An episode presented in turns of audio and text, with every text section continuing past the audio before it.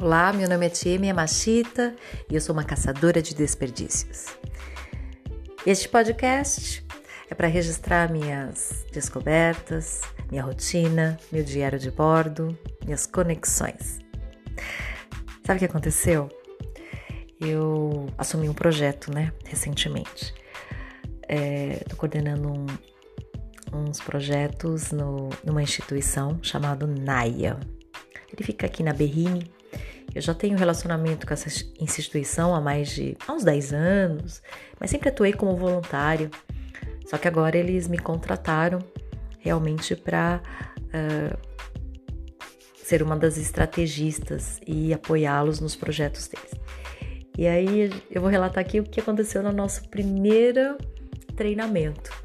Eu sempre que eu vou atuar num projeto, eu nem começo é, se, nem, se eu não puder fazer treinamentos, né? Que eu acredito que não é uma cabeça que vai resolver todos os problemas. É engajando todas as cabeças que a gente vai chegar na solução. E aí eu propus para a diretoria o seguinte: uh, eu quero fazer um treinamento de renovação de votos. Aí eles se perguntaram, mas o que, que é isso? Renovação de votos é a gente se reunir todo mundo contar como é que chegou até ali, né? Qual a sua trajetória? Como é que você chegou na, na no NAIA? O que, que você faz hoje? E, e foi isso que aconteceu. Já por conta do isolamento, a gente fez virtual e deu muito certo, muito certo. É, um, começou com o presidente, depois o vice, e aí todo mundo começou a contar a sua história com essa instituição. E é uma instituição que nasceu em 1982, né? E, então, é, uma das coisas que, eu, que me chamou muito a atenção é que o atual presidente do NAIA, ele foi, há 20 anos atrás, um dos atendidos do NAIA. E a primeira vez que ele entrou no Naya foi para tomar sopa. Ele é morador do Jardim Edith, uma comunidade que fica próximo ali do Naya, na região da Berrine. Uma, uma comunidade, uma favela muito muito simples, né, de vulnerabilidade social alta, a quem o Naya atende. Então ele e ele no sábado, alguns dias da semana, ofereciam um sopão para as pessoas que precisavam. E ele ia lá tomar o sopão. Então, a primeira vez que ele entra no Naya foi para tomar a sopa. E aí depois ele acompanha o irmão dele, que já era voluntário. Ele trabalhava como um uh, ajudante de pedreiro e tirava vida assim, sendo ajudante de pedreiro Aí ele começou a frequentar o NAIA como voluntário, ajudando em pequenas reformas, pequenas melhorias. Era uma forma de retribuir o trabalho que o NAIA estava fazendo para toda a comunidade que ele pertencia, né? E depois começa, começa a creche, o NAIA vai tendo a creche, vai tendo o CCA e tudo mais. E ele trabalhando como voluntário uh, nos momentos de folga e, nos, e quando tinha obra ele trabalhava de ajudante de pedreiro nas, nas obras ali. E é, um dia ele recebe um convite para poder ser o recepcionista, então começar a trabalhar com carteira assinada. Ele pensa, nossa, trabalhar com carteira assinada, ele nunca tinha trabalhado com carteira assinada. E o Naya é o primeiro lugar que oferece essa oportunidade para ele. Já pensando no seguinte, você tem um potencial muito maior do que ser um ajudante de pedreiro. Acho que você pode ser mais. Vamos começar. Começa com esse trabalho de recepcionista. E aí, ao longo desses 20 anos, ele cresce é, a partir dessa oportunidade e, fica como é, no administrativo, depois se especializa em prestação de contas e é uma trajetória entre idas e vindas até que agora ele é o presidente do NAIA.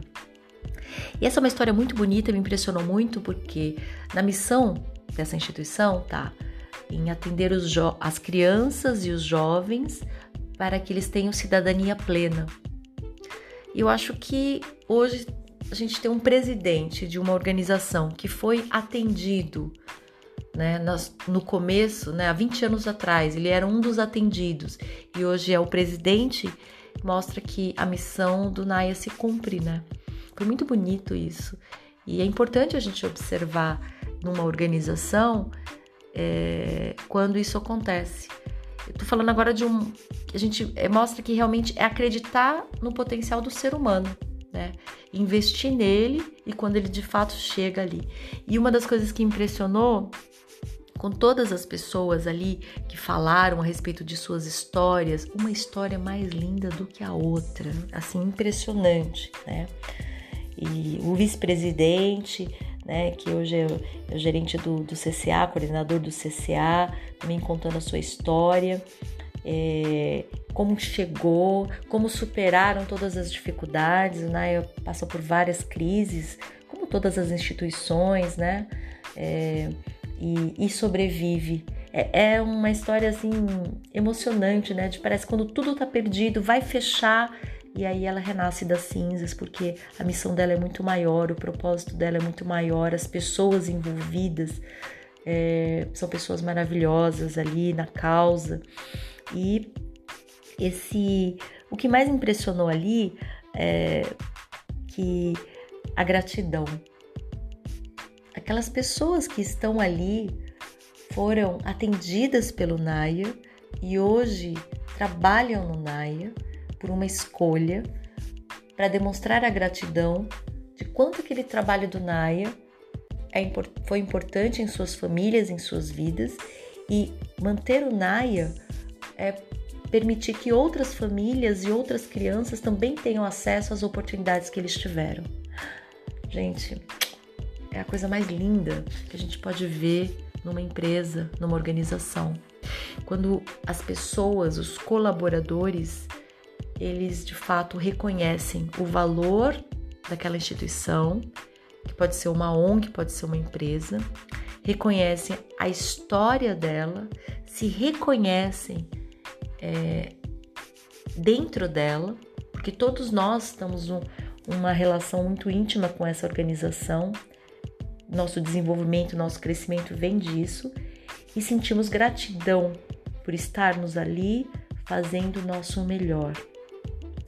Isso é renovar os votos. E aí no momento final, eu falei para eles: foi muito lindo conhecer a história de cada um de vocês e todo mundo se ouviu. Não é que foi uma coisa separada, foi todo mundo junto. Então, dentro daquela, daquele ambiente, todos nós ouvimos as histórias de todo mundo e pudemos refletir este sou quem eu sou. O Naya é esta instituição, esta é a história do Naya. A história do Naya se confunde, se, se entrelaça com a minha própria história. Está fazendo sentido estar aqui. Eu escolho estar aqui e, e eu quero o melhor para mim, para o Naya, para esta comunidade que a gente atende. Foi lindo.